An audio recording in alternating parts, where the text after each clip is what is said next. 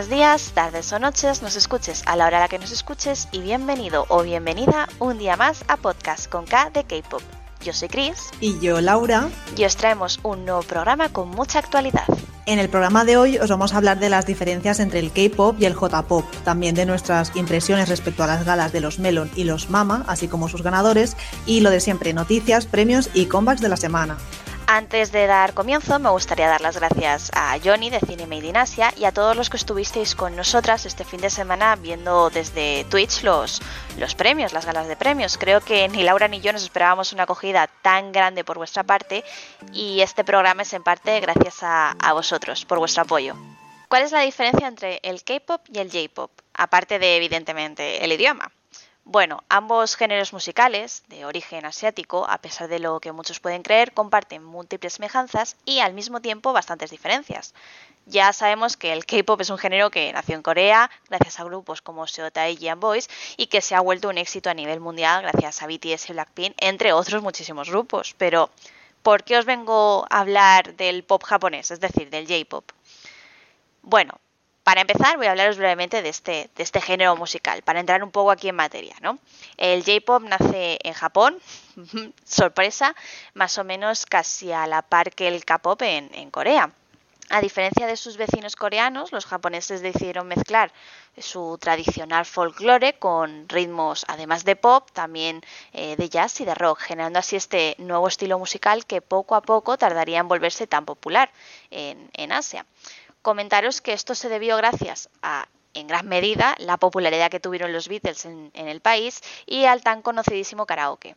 Esto no solo propició el auge de este género musical, sino que también eh, cada vez se reconociesen más a, sus celebridades. Actualmente algunos de los grupos más conocidos son AKB48, Arashi, Cute, G Soul Brothers o Pink Lady. ¿Os suena alguno? Pues a mí sinceramente no. Bueno, miento, Arashi y porque os los vamos a poner, os vamos a poner una de sus canciones ahora luego. Bueno, pues quedaos con el nombre de, de AKB48 que os lo voy a mencionar más adelante. Así que, bueno, volviendo un poquito al tema, ya sabemos un poquito más de este género, vamos a hablar de, las principales semejanzas y diferencias que podemos encontrar entre el K-pop y el J-pop. Creo que la diferencia más obvia es precisamente el idioma, mientras que uno se canta mayormente en coreano, el otro predomina el, japonés. Aquí la, la obviedad lo ante todo, ¿no? Otra de las diferencias así más llamativas es que como la gran mayoría de cosas en Japón, los conceptos suelen ser más cookies, o bueno, como lo llaman ellos, kawaii mientras que, como ya os hemos contado en este podcast, casi cada grupo tiene un concepto diferente o presenta uno totalmente nuevo con cada, con cada comeback. Por esto, eh, pero esto no es todo. La edad a la hora de debutar también es una diferencia en estos, en estas, en estos dos géneros. Mientras que en el K-pop la edad para debutar, como ya os hemos contado anterior, en anteriores programas, oscila entre los 16 y 20 años, con excepciones, por supuesto, la edad para debutar con un idol, o sea, como un idol de, de J-pop, oscila entre los 12, sí, sí, los 12 años y los 16. 12 años, madre mía, con esa edad estaba yo jugando con las Barbies. Sí, tal cual, y yo a la consola, pero vamos, esto es alucinante. Luego, luego os contaré también un poco eh, por qué es así, pero bueno. Siguiendo con las diferencias, otra bastante curiosa es que es la que os voy a contar a continuación. Podríamos decir que los grupos de J-pop son, entre comillas, eternos. ¿Por qué? Más que nada por el simple hecho de que los grupos se mantienen, pero los integrantes a lo mejor van cambiando a medida que pasa el tiempo y dejan el grupo. ¿Qué me dices? A ver, el hecho de que no tengan que ir al servicio militar es una ventaja a lo que es la continuidad de los grupos masculinos, para que no se queden parados, vaya, pero aún así, esto último que has dicho, de que pasa el tiempo y van cambiando los miembros, pero lo que es el grupo se queda igual, me parece muy curioso y también es muy confuso porque al final, con estos cambios, mm, pues el grupo no es el mismo, no, terminas de vivirlo de la, de la misma manera, ¿no? Opinión personal. Claro, al fin y al cabo son, son dos conceptos de música totalmente, o sea, de grupos, más bien, y mejor dicho, totalmente diferentes. Y, bueno, yo, yo opino ahí un poco en, de la misma manera que tú. Pero bueno, volviendo aquí al tema, ¿por qué narices os vengo yo a hablar del J-pop si en este podcast nos encanta el pop coreano? Pues bueno, por el, por el simple hecho de que muchos grupos de, de, estos que tanto nos, nos gustan eh, también hacen sus promociones, sus, sus pinitos, como me gusta a mí decirlo, en el país vecino, adaptándose a sus estilos y creando auténticas maravillas, como es el caso, por ejemplo, de Twice con Breakthrough o Fanfare. Y eh, bueno, y si tengo que mencionar al último, tendría que mencionar Better, por cierto, que es el último comeback que han sacado ahora con, con en Japón. Y Ice One con 12, que lo hicieron, lo sacaron hace un par de, no, no sé si un mes o un par de semanas aproximadamente. Y bueno, temazos totales, o sea, recomendable que los escuchéis. Pero esto no es lo único que une ambos géneros musicales, ya que muchos integrantes de nuestros grupos favoritos son de origen japonés o han hecho eh, sus pinitos en la industria del J-pop. Con respecto a lo primero, destacaría el trío japonés de Twice, que son Momo, Mina y Sana, en NCT también tienen dos miembros de origen japonés, que son Yuta y Sotaru. Eh, Yuto de Pentagon, Nikki de Enhypen, por cierto, Laura. y luego también está eh, Haruto Yoshi Mashiso y Yasai, discúlpame si los pronuncio mal, de, de Treasure, o Sakura, Nako y Hitomi de Ice One. Y os voy a hablar de, de estas chicas de Ice One. Como, como ya os he dicho, incluso algunos de ellos, eh, como es el caso de las chicas de Ice One, ya han hecho sus pinitos en el mundo del, pop japonés. Y en este caso, las chicas de Ice One, las, las que os he mencionado, Sakura, eh, Nako y Hitomi, forman, formaban parte de, de los de dos grandes grupos de allí. Bueno, del gran grupo que tiene varios grupos hermanos. Este grupo es el que os he mencionado antes, que es AKB48, y su grupo hermano es HKT48. Por cierto, estos grupos están formados por 48 personas, eh, integrantes respectivamente. va a parecer un poco raro, pero vamos, para mí sí ya es un lío diferenciar a los 23 integrantes de NCT durante los MAMA, por, por irme a lo más cercano que, hemos visto. Imaginaos contar con varios grupos, o sea, con, con, varios grupos, porque no son solamente estos dos grupos, hay muchos más grupos, de 48 integrantes cada uno. Por supuesto, y al igual que hacen en NCT, estos grupos están divididos en subunidades, porque si no, vaya lío. Madre mía, ya me imagino, porque, bueno, ya sabéis que estamos juntas en esto de hacernos la pizza un lío con, los grupos tan grandes. Y puestos a elegir, obviamente prefiero aprenderme los 23 miembros de NCT que los 48 estos. Totalmente, estoy totalmente de acuerdo contigo, Laura. Y bueno, eh, volviendo un poco al tema, Sakura, Nako y Hitomi, como ya sabéis, participaron en el Survival que dio pie a Ace One, Produce 48, programa en el cual participaron idols no solo coreanos, sino del propio AKB48 y sus grupos hermanos. De ahí este cambio de nombre, ¿no? ya que fue una colaboración, una colaboración entre Emmet y las productoras y grupos del país japonés. Además, cabe destacar que poco después de debutar Ice One en Corea, estas chicas, Sakura, Nako y Hitomi, dejaron de participar en las promociones de sus anteriores grupos para poder dedicarse en exclusiva al grupo del K de K-pop.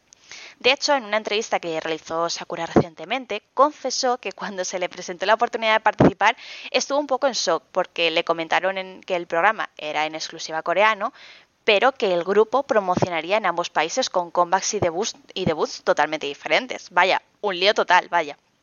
Por supuesto, ella decidió lanzarse aquí a, la, a esta aventura y de aquí que esté en, en el grupo, vaya.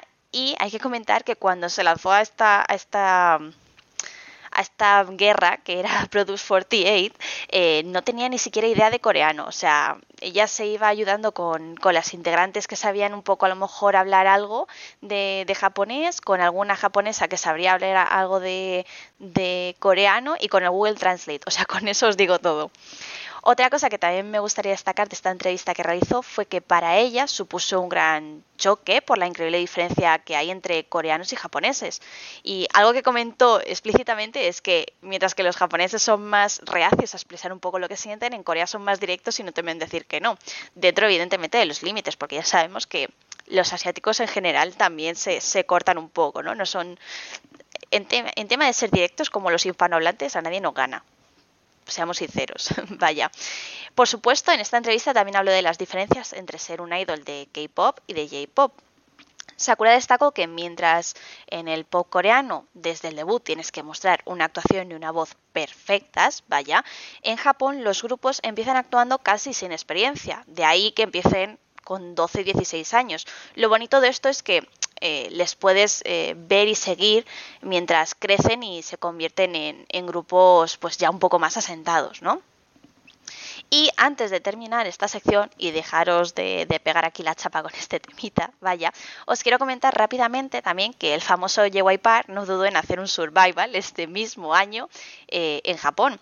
Imitando un poco el estilo que ya vimos en 16, de donde surgió Twice, creó Tenisi Project, donde eh, de un gran grupo de chicas eh, terminó escogiendo tan solo a nueve, todas ellas por supuesto japonesas, para crear Niziyu, grupo que, por cierto, ha debutado hace unas semanas y que si os interesa este mundillo os recomiendo. Y, y además de las, estas chicas, os vamos a dejar una canción al final de esta sección que espero que os guste. A mí me mola mucho y a Laura también se lo he dicho y, le ha gustado. Así que bueno. Y, bueno, es posible que os estaréis preguntando cuál de ambos géneros es mejor. Me interesa pasarme al J-pop, me interesa, eh, me termina de convencer este nuevo género.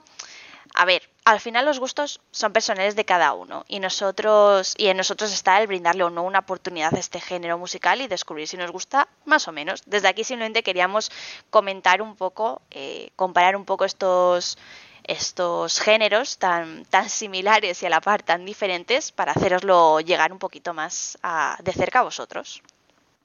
En mi caso, hay canciones sueltas que me gustan, así como canciones originales que sacan los grupos coreanos que tanto conocemos.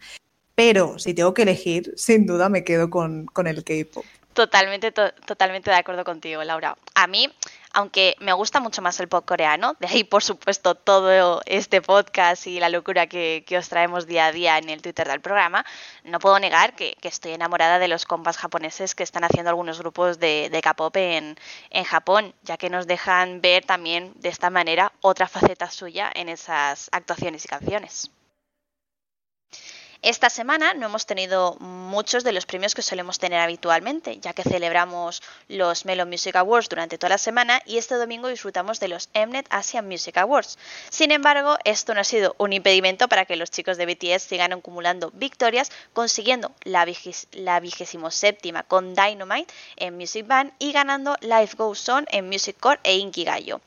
Y ahora vamos con el plato fuerte de esta semana, los ganadores de los Melon y los Mama. Empecemos con los primeros, los Melon Music Awards, que como ya os hemos contado, esta edición se ha celebrado a lo largo de toda la semana. El premio al artista del año fue para BTS, quien además también consiguió el premio al álbum del año con Map of the Soul 7 canción y la canción del año con, por supuesto, su éxito Dynamite. Por si fuera poco, los chicos también consiguieron el premio a la mejor actuación de baile masculina y el Netizen Choice.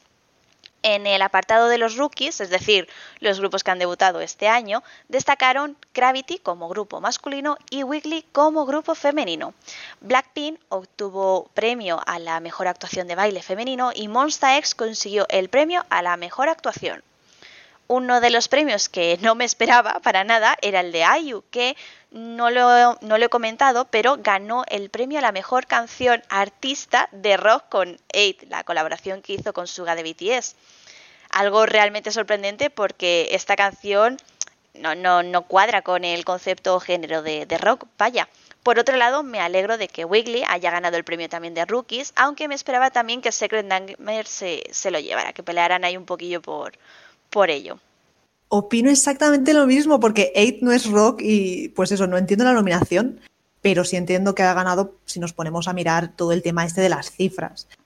Y a ver, sinceramente, como dije en el programa anterior, yo hubiese querido que el premio se lo hubiese llevado Day Six con Zombie, que precisamente en ese último comeback batieron su récord personal de ventas y bueno, escalaron muchos lugares en las plataformas coreanas, que no era habitual en ellos. Fue, fue un momento súper bonito para ellos. Y estaba súper convencida, casi convencida de que el premio sería para ellos, pero pues no recordaba que estaba la canción esta de IU y, y Suga en, la categoría esta.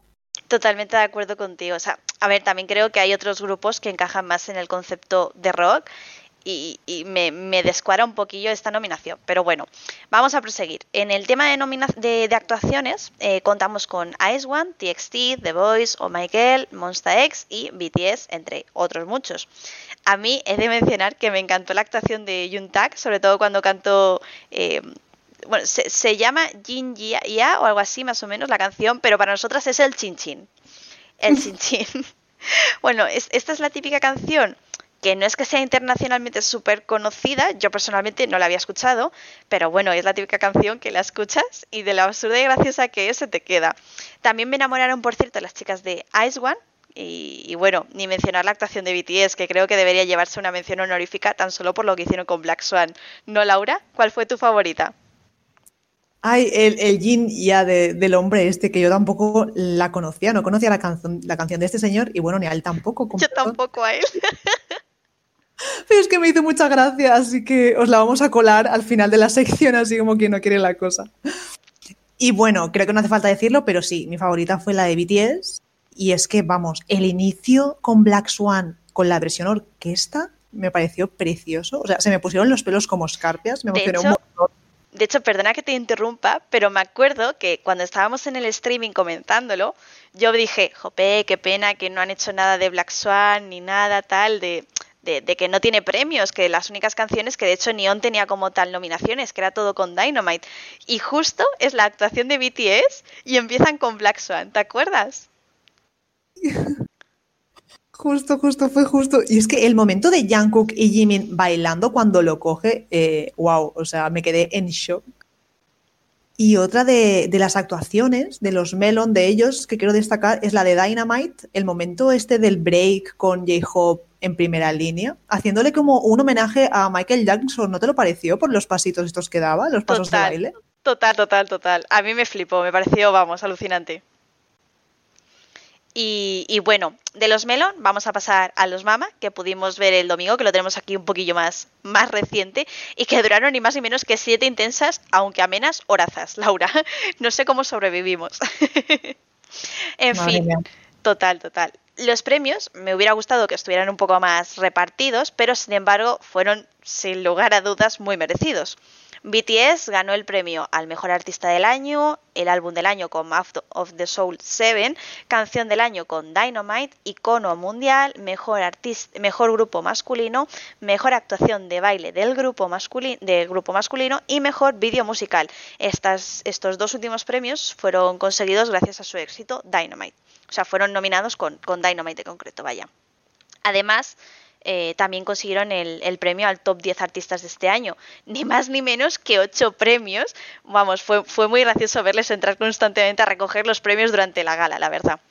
Por, por, su parte, las chicas de Blackpink consiguieron el premio al mejor grupo femenino, mejor actuación de baile de grupo femenino y el premio también al top 10 de artistas del año. El, por supuesto, no aparecieron en toda la gala, porque ya os comentamos en el programa pasado los problemillas con, con YG y, y los premios estos. El premio al mejor artista masculino fue para Baekhyun de EXO, mientras que el femenino se lo llevó IU. Tresur y Wiggly fueron premiados como los rookies del año y dentro de las mejores interpretaciones vocales los premios fueron para IU como solista y Mamamoo como grupo. Huasa también recibió el grupo a la mejor actuación de baile como solista con María, otros, premios a destacar fueron el mejor, eh, el mejor premio de música hip hop y urbana para Zico con Enison, por supuesto. Day Six con Zombie se llevó la mejor interpretación de banda. La mejor colaboración fue para A, también de, de IU nuevamente, que fue la colaboración que hizo con, con Suga de BTS. El mejor grupo de la siguiente generación fue Gravity, el descubrimiento del año fue para 80s, el mejor escenario fue para Monster X, mejor banda sonora fue para Gao, Star de Data One Class, eh, la actuación de baile favorita elegida fue para en grupo para TXT de Can You See Me. Eh, la actuación de baile favorita en el apartado de solista masculino fue para Temin Criminal, por supuestísimo y mega merecido. La femenina fue para Jessie con Nununana. El grupo masculino favorito fue para NCT. El femenino fue para Ice One. El artista asiático favorito fue Wavy. la, que es parte de, de, NCT, si no me equivoco. Eh, el intérprete mundial favorito fue Seventeen. El artista, que me emocioné yo ahí muchísimo, fue eh, el artista más popular fue para Twice. Eh, Seventeen volvió a conseguir otro premio, que es el de artista de logros notables, y el logro de inspiración, fue para Boa, que, celebró los, los 20 años de, desde su debut, vaya. Y dentro del top 10 de artistas, además de BTS y Blackpink, que ya los hemos mencionado anteriormente, también recibieron este galardón Twice, Mamamoo, Seventeen, 80s, GOT7, TXT, Treasure y NCT. Y voy a respirar por fin. Son muchísimos premios, pero bueno, como os he comentado, sin lugar a dudas, algo que me ha sorprendido este año ha sido la magnitud de esta gala, presentada por auténticos iconos del mundo televisivo de, Corea, y las grandes medidas de higiene y prevención por el COVID-19, por supuesto. Todos los artistas subían a recoger el premio con mascarilla, guardando la seguridad de, o sea, la distancia de seguridad para con para con los presentadores y los premios, que me hacían mucha gracia, eran pulverizados con desinfectante antes de que estos los pudieran coger había unas chicas que se encargaban de pasar cada dos por tres ahí con el, con el fluflus, vaya. Otras de las grandes sorpresas eh, para mí fueron las actuaciones que, hemos visto durante la gala. El trío formado por The Voice, 80s y Strike Kids presentando su participación en Kingdom, uno de los programas de supervivencia que no os podéis perder, por cierto, fueron sin duda unas de las más destacadas. ¿No crees, Laura? Sin duda, sin duda. Todas las actuaciones estuvieron súper chulas, estuvieron geniales pero también destaco la de esta última que has dicho, la de Stray Kids, The Boys y 80 porque fue súper épico. O sea, super... Fue digna actuación de Kingdom, hay que decirlo. Tal cual, es que tal cual. Y a mí la que más me gustó, vamos a hacernos los sorprendidos, fue la de, la de BTS haciendo On en el mismísimo estadio de Seúl, con un despliegue de gente, vamos, perfectamente coordinado, todo súper chulo y la guinda del pastel se lo llevó Life Goes On, donde vimos a Suga, pero en holograma, que como era de esperar, todo Twitter se volvió loco, en plan, eh, Suga. Todos lloramos, no nos vamos a engañar. pero además de esto, me pareció súper preciosa la actuación porque empieza todo como en gris, con el tiempo detenido, y luego al final cambia. La gente se mueve, que por cierto, menudo mérito también, los, las personas que están ahí quietas, aguantando que parece que no, pero tiene que ser duro. Y, eso se empiezan a mover y todo se vuelve como colorido, haciendo alusión a lo que es la canción, a, lo que es la letra de la canción, de que de repente, pues un día de la noche a la mañana, el mundo se para, ¿no? El mundo se paró, pero pues la vida sigue y volveremos a vivir y a disfrutar de esos momentos especiales como solíamos hacerlo. Totalmente, totalmente de acuerdo. O sea, me, parece alucinante. O sea, es una de las que más me gustó, no te voy a engañar. Eh, precisamente por, por, por la interpretación que le dan a la canción eh, con todo esto que está pasando del COVID. O sea, de al fin y al cabo tenemos que quedarnos con ese mensaje y que además ya lo dijeron también los chicos cuando recogían los premios, que, que la vida sigue y que nos mantengamos sanos para, para volver con más fuerza para, para estar otra vez en los conciertos y viviendo el K-pop al, máximo. Mis favoritas fue sin duda la primera de Taemin. y aquí, si Johnny nos está escuchando, vas a ponerse súper contento, pero fue una de, las favoritísimas de, yo creo, de la gala, que encima abriendo en la gala mm, me pareció impresionante. Creo que, rey. Totalmente, eso te iba a decir, creo que a ti también te impactó bastante. Eh, luego también me gustaron, por supuesto, mucho Oh My Girl y, y G cuando, cuando hicieron tanto por separado como la colaboración que hicieron. Eh, me, bueno, me quedé patidifusa cuando Ice One eh, cantó su, la canción que van a estrenar hoy mismo, vaya, día, día 7. bueno, que ya han estrenado, de hecho, porque la estrenan por la mañana y nosotros ya estamos aquí por la tarde. por supuesto, la de BTS, que ya lo hemos comentado, también me gustó, ay, casi se me olvida, eh, cuando, cuando los chicos de, de TXT, si no me equivoco, fueron, cantaron Dynamite. Sí. Me hizo mucha ilusión verles a ellos cantar Dynamite, la verdad. Y bueno, y bueno, por supuestísimo, la actuación así top para mí fue la de Twice, o sea, creo que si no lo digo exploto, con, con la nueva canción que sacaron, o sea, eh, sin palabras, yo sin palabras, que encima canción original y nueva, o sea, es que nadie sabía que había una canción nueva, nadie sabía que nada, no sabíamos nada de esto, y bueno, yo eh, creo que si no lo he escuchado ya como 300 mm, veces, no lo he escuchado ni una. Y bueno, con esto cerramos esta semana de premios de la que teníamos tantas ganas. Y, nada, a ver, a ver cómo siguen estas semanas en el panorama premios. Sin duda creo que no, no, no va a haber nada que, que semeje en los de este año. Vaya. Y hasta aquí el programa de hoy. Nuevamente os hemos traído un repaso de todo lo que ha sucedido esta semana y esperamos, por supuesto, que os haya gustado y que no os perdáis el próximo programa. Hoy nos despedimos de todos vosotros hasta la semana que viene y si habéis llegado hasta aquí, como siempre, mil gracias por escucharnos y os recordamos que os leemos en los comentarios de iBox y en Twitter en nuestra cuenta arroba con K-pop. Ya sabéis que todo feedback es bienvenido para ayudarnos a mejorar y por supuesto si queréis que hablemos de temas en concreto o que pongamos vuestras canciones favoritas, no dudéis en decírnoslo. Hasta el próximo programa. Adiós.